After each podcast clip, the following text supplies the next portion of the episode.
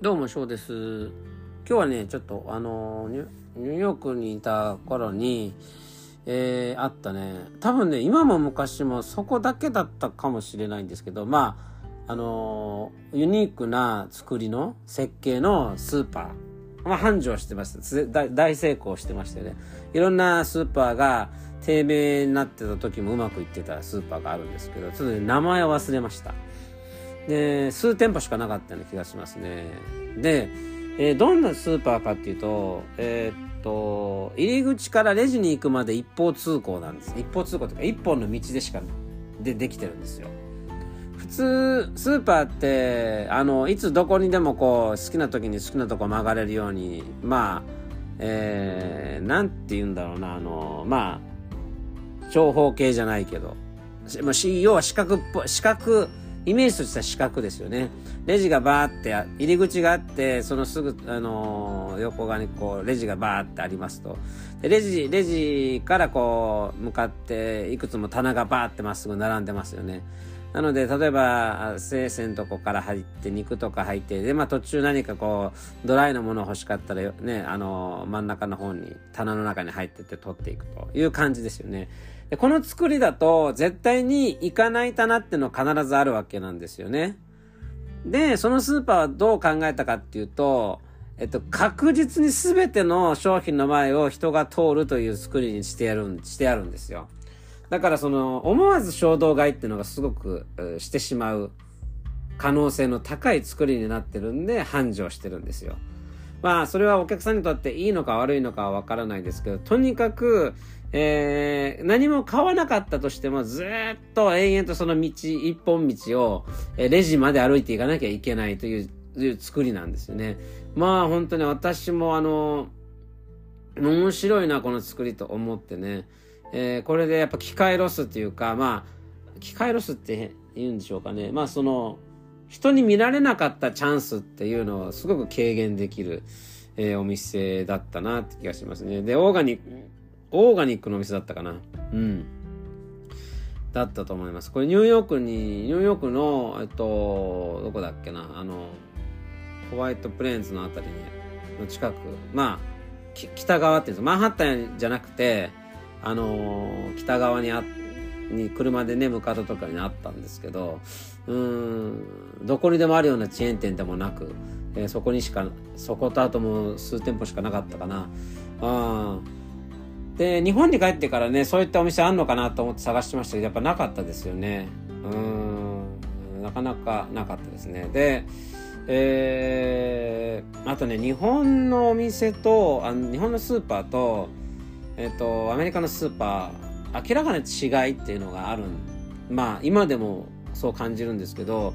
アメリカってあんまり知られてないような、えっと、メーカーでも商品の棚に並んでることあるんですよ。あの、定番かどうかはわからないですけどね、まだ、うん、ワンショットで入れたのかもしれないですけど、日本って、あの、選ばれる、まあ、定番に選ばれないとなかなかそこに入らないですよね。うん。それって、あの、小さなメーカーからしてら致命的なんですね。だから、小さなメーカーとか、まあ、あの、その立ち上げたばっかりのメーカー、あの、生まれて間もないメーカーっていうのは、アメリカの方のオーガニックの方にいた方が、チャンスがある。で、そうですね。私がまだ大学時代だったかなと思うんですけど、要は1年目か2年目、どちらかですね。えっと、メトロで、前にこのエピソードで大学の中にあるスタジオに、まあ、あの、バンドの練習しに行ったって話したと思うんですけど、その時に、そのメトロでその学校まで行った時のちょうどエスカレーターを出たところで、野菜ジュースをサンプリングしてたんですよ。まあ、細い小さなボトルで。で、本当に100%ジュースみたいな感じ。まあ、あの、とろみがあるような感じで、ただでもらえたんですけど、で、それがもう何年も後になって、やっぱりそのスーパーの定番になったんですよね。いいわゆるホールフーズみたいなオーガニックのお店で定番になって入ってて、で、1本で7ドルとかすんですよね。700円とか。700円の、あのー、リン、なんだろう、野菜ジュース買います？って思いますよね。今の日本だったらね。まあ、多分オーガニックにあるところなので、あの、お金持ちの人がね、お金のある人が来るところだからいいのかもしれないんだけど、あのー、なかなかそういうものって置かれないですよね。まず値段が高いから置かないよって選ばれない可能性もあるし、っていうのがあるんですよね。で、あの、アメリカは、とにかく珍しいものが結構並んでましたよね。えー、特にあの、健康もの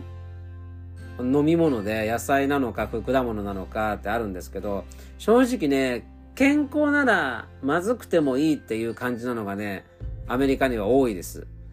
健康であった、なんかその味覚がないのかどうかはちょっとわからないんですけど、試しに飲むと本当に美味しくないんですよ。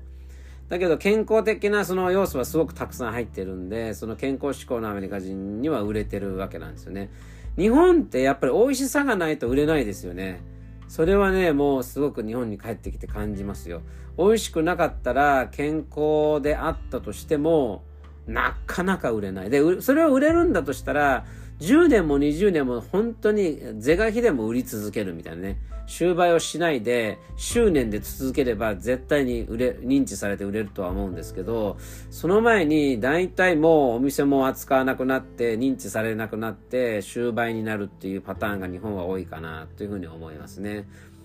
で、ビールなんか、ビールなんかですと、アメリカはでもクラフトビールがすごく流行って、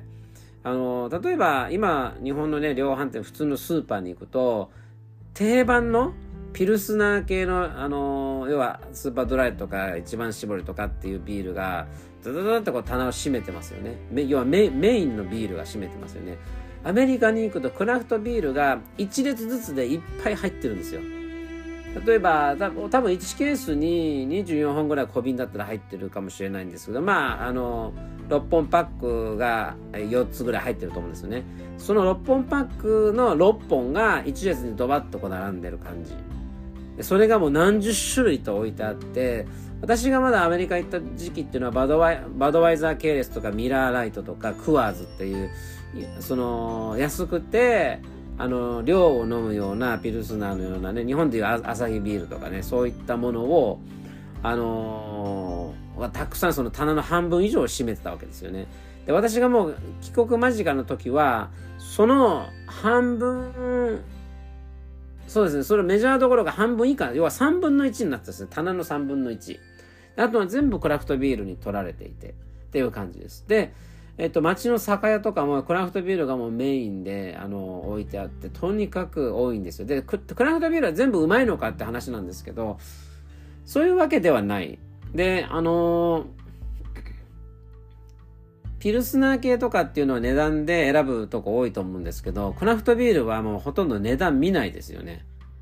高かろうが安かろうが飲んだことなかったら飲んでみるっていうような買い方を皆さんするんですよ。だから、あのーだからこそそう、いろんな種類の、動いてんのか動かないんだかわからないような、あの、クラフトビールもいっぱい並んでるんですよ。それは、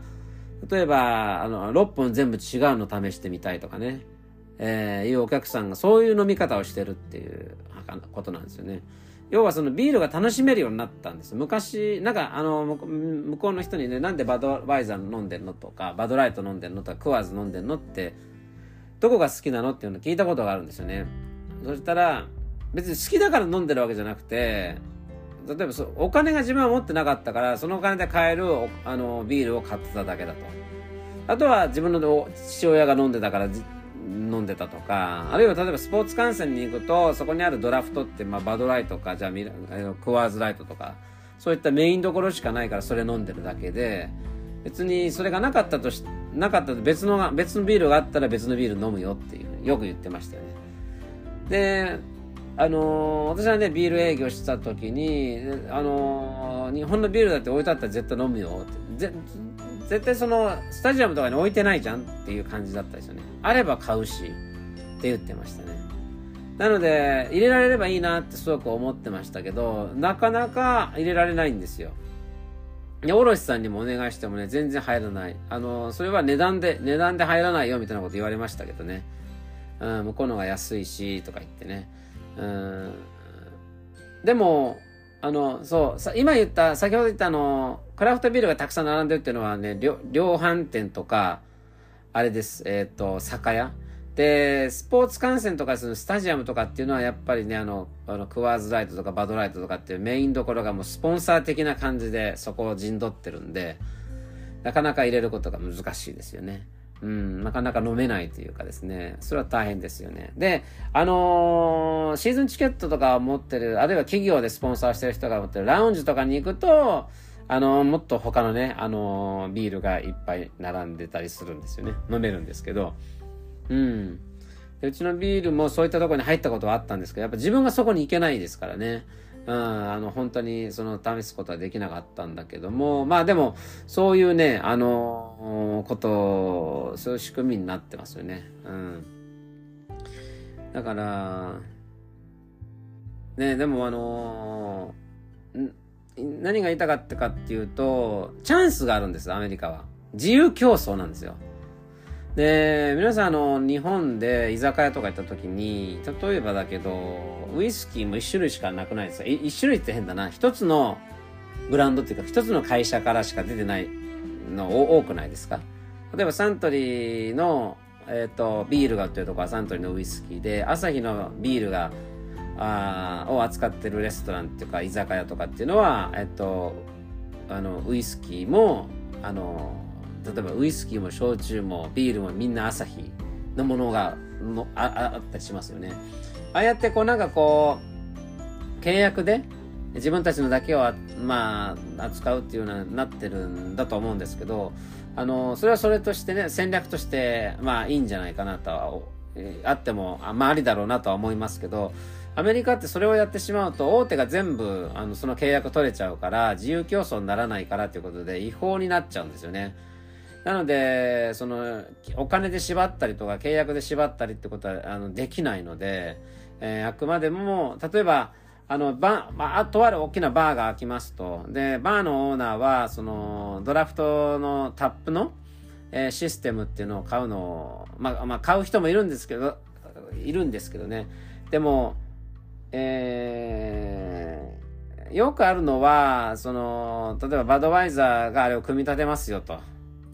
自分たちのお金でね。で、その代わりだって80本のタップを用意するから、そのうち30本、30種類は、あの、バドワイザーの銘柄から入れてくれと。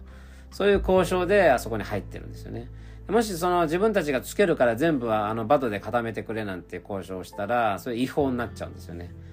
うん。だから一応、あの、そういうことを、ね、あの、本当はやっちゃいけないんだけれども、あの、自分で買ってるという体で、体で、えー、あの、つけてもらってたりしてしてます。まあ、そういう風な感じで関係づくりと、それからビールの売り上げにつなげているっていうのが現状ですね。うん。まあ、あの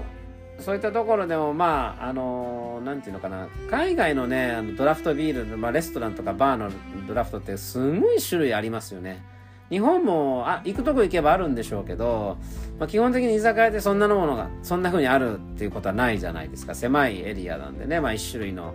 あのー、ビールとか12種類って言ったらいいんでしょうかね、うん、そういうものであ、ん、しかないからビールを楽しめる国じゃないですね日本ってね。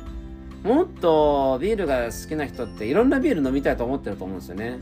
うん特に食事の時味ピルスの時ってのは、あの、なんていうのか、喉かいた時にギュッて飲飲めばいいんですけど、その、クラフトビールみたいな味のあるやつっていうのは、本当食事として飲みたいって思う人多いと思いますよ。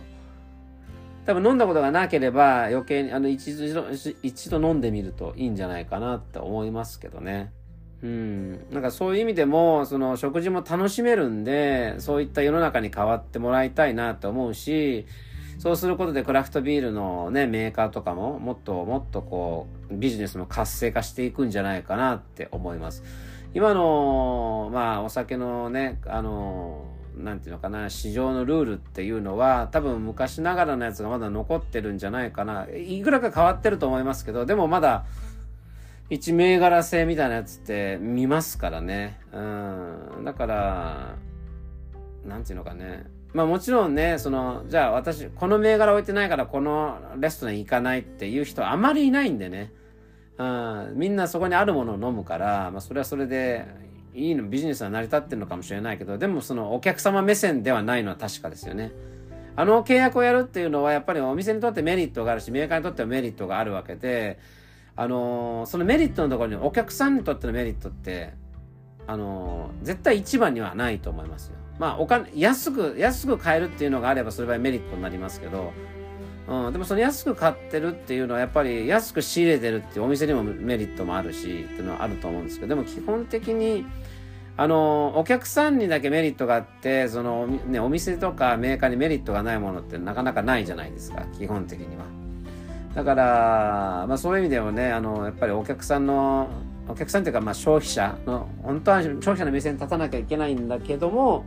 そこってやっぱ2番目3番目になってるのかなっていうような気がしますよね。まあそういうね、えー、アメリカと日本のねちょっとあのスーパーとか店のに並ぶ商品の違いとか選ばれるものの違いっていうのに関してねちょっと話してみました。それでは